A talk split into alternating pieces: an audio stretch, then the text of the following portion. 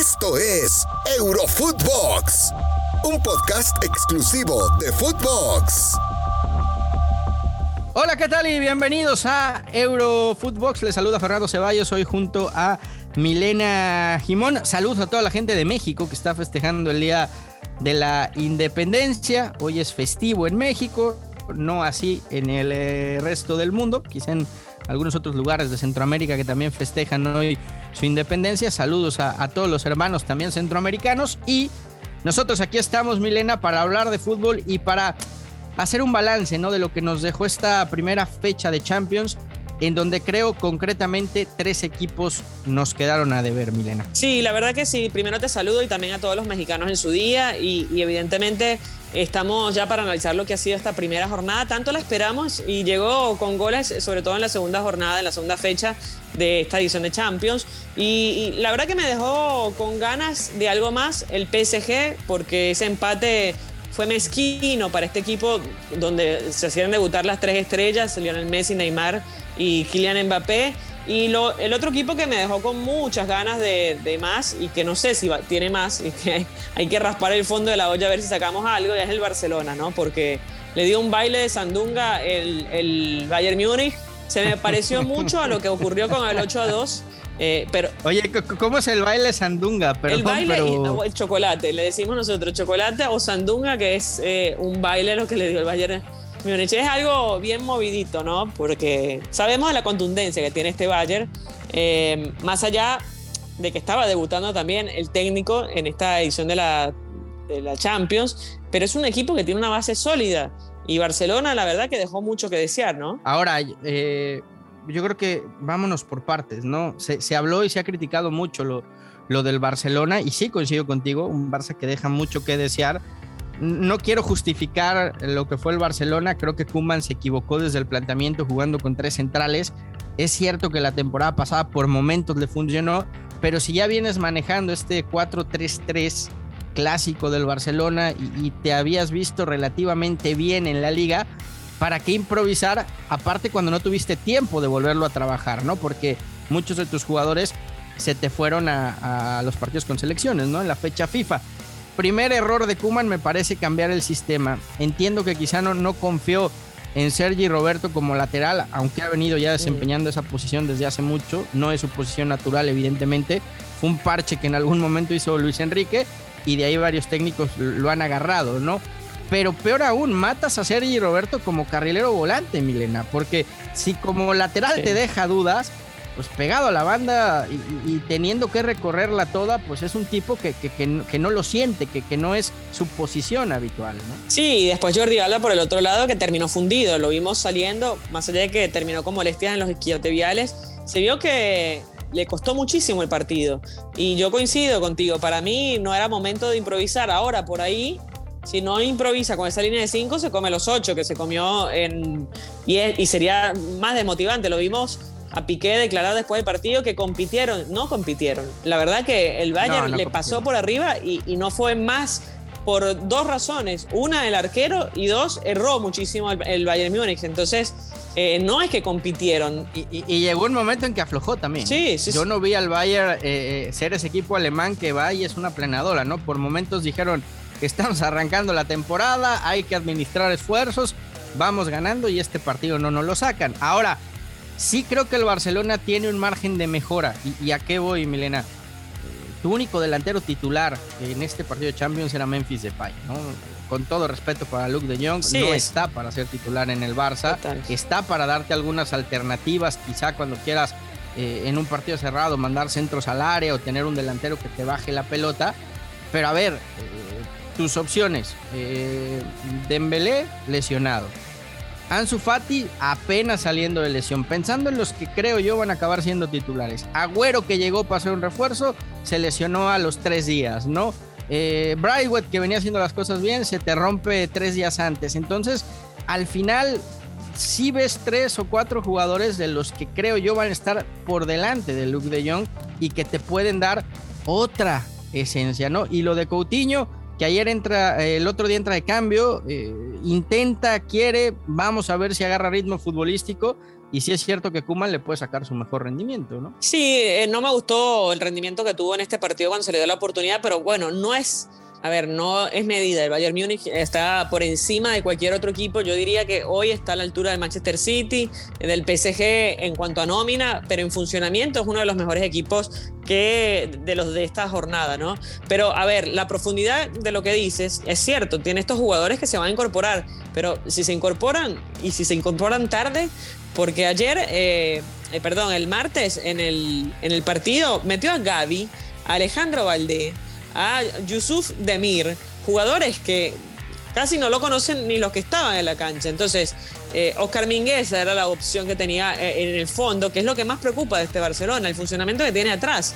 Eh, Gerard Piqué parecía un trapo en el piso, buscando despejar de cualquier forma, siempre, siempre abajo.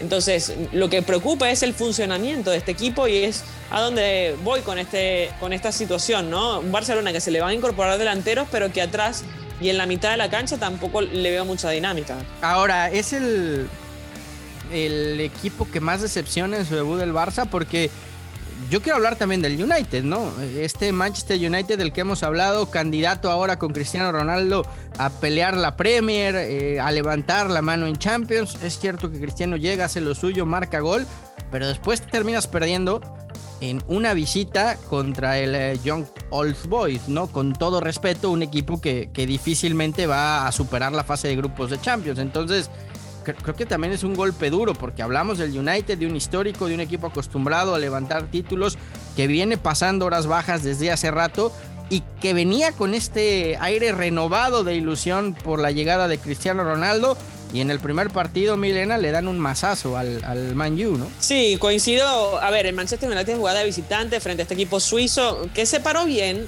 pero también hay que hablar de los cambios de Solskjaer. Solskjaer no puede sacar a Cristiano Ronaldo con el partido perdiendo, ganando por la mínima, porque esto obviamente te va a condicionar. A ver, la, roja Bambisaka, que estaba bien sacada porque fue un, un pisotón durísimo, esto ya condiciona al equipo y tienes que hacer un cambio de arranque, ¿no? Para tratar de balancear a, la defensa, ¿no?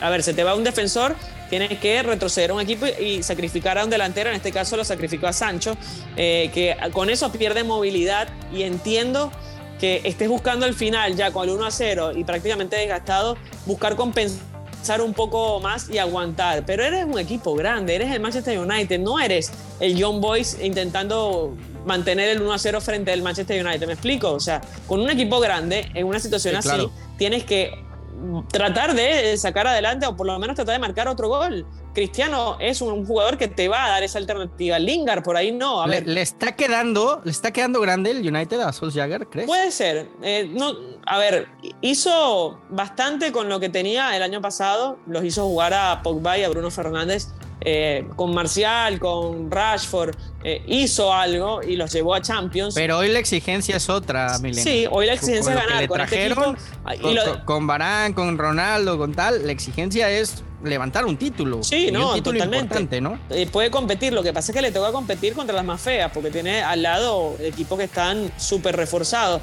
Ahora, tampoco entendí por qué no lo metió a Barán desde el arranque. O sea, si viene siendo uno de los fichajes y, es un muy buen central, ¿por qué sales con Lindelof y Maguire? Eh, subestimaste al rival.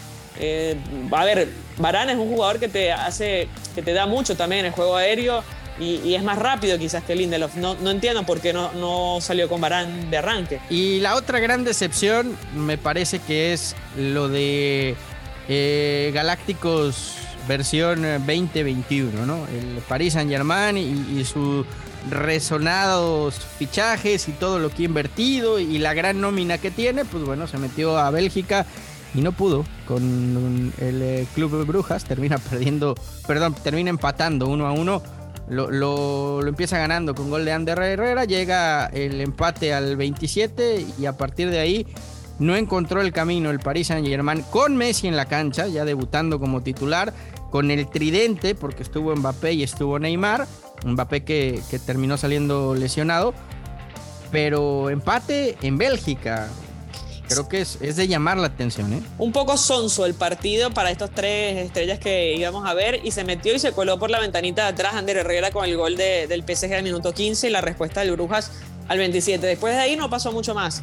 Y bien lo dices tú, son tres jugadores, de hecho, creo que todos teníamos el televisor prendido en, ese partido. Si teníamos más de un televisor o por ahí poníamos al Inter con Real Madrid, por ahí poníamos al Liverpool con el Milan, pero todos los focos estaban en el debut de estos tres juntos, porque eh, lamentablemente en la Liga no, no, los habíamos podido ver juntos a, los tres. De hecho, eh, Messi debutó sacando a Neymar, Pochettino.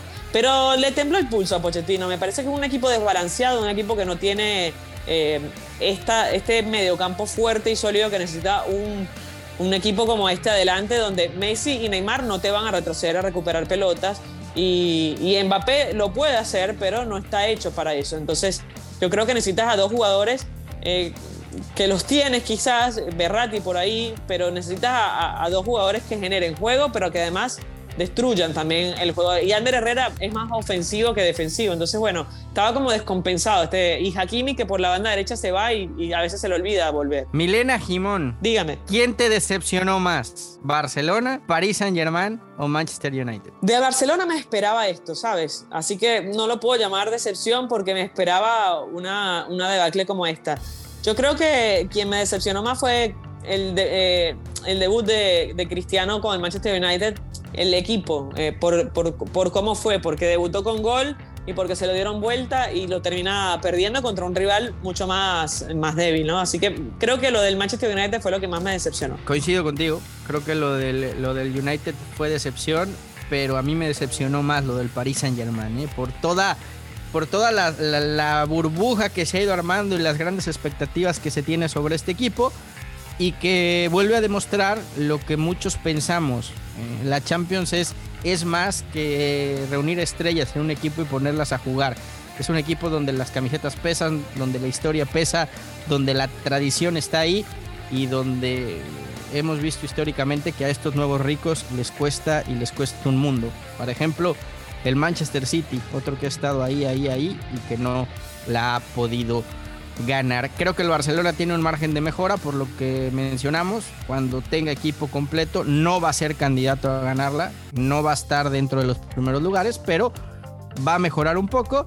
Y sí, lo del United con Ronaldo por la ilusión que se había creado tras su regreso. Milena, un gusto, gracias por estar con nosotros en esto que fue Eurofootbox y seguimos invitando a toda la gente que, que, esté en contacto con nosotros y que nos siga escuchando, ¿no? Abrazo enorme y sí, un placer haber podido compartir esta semana juntos aquí en Eurofootbox porque arrancó la Champions y arrancó con todo. Saludos a Rafa, ya, ya no nos abandones tampoco tanto, Rafa Márquez, porque te queremos también aquí en Eurofootbox. Gracias a ustedes por acompañarnos.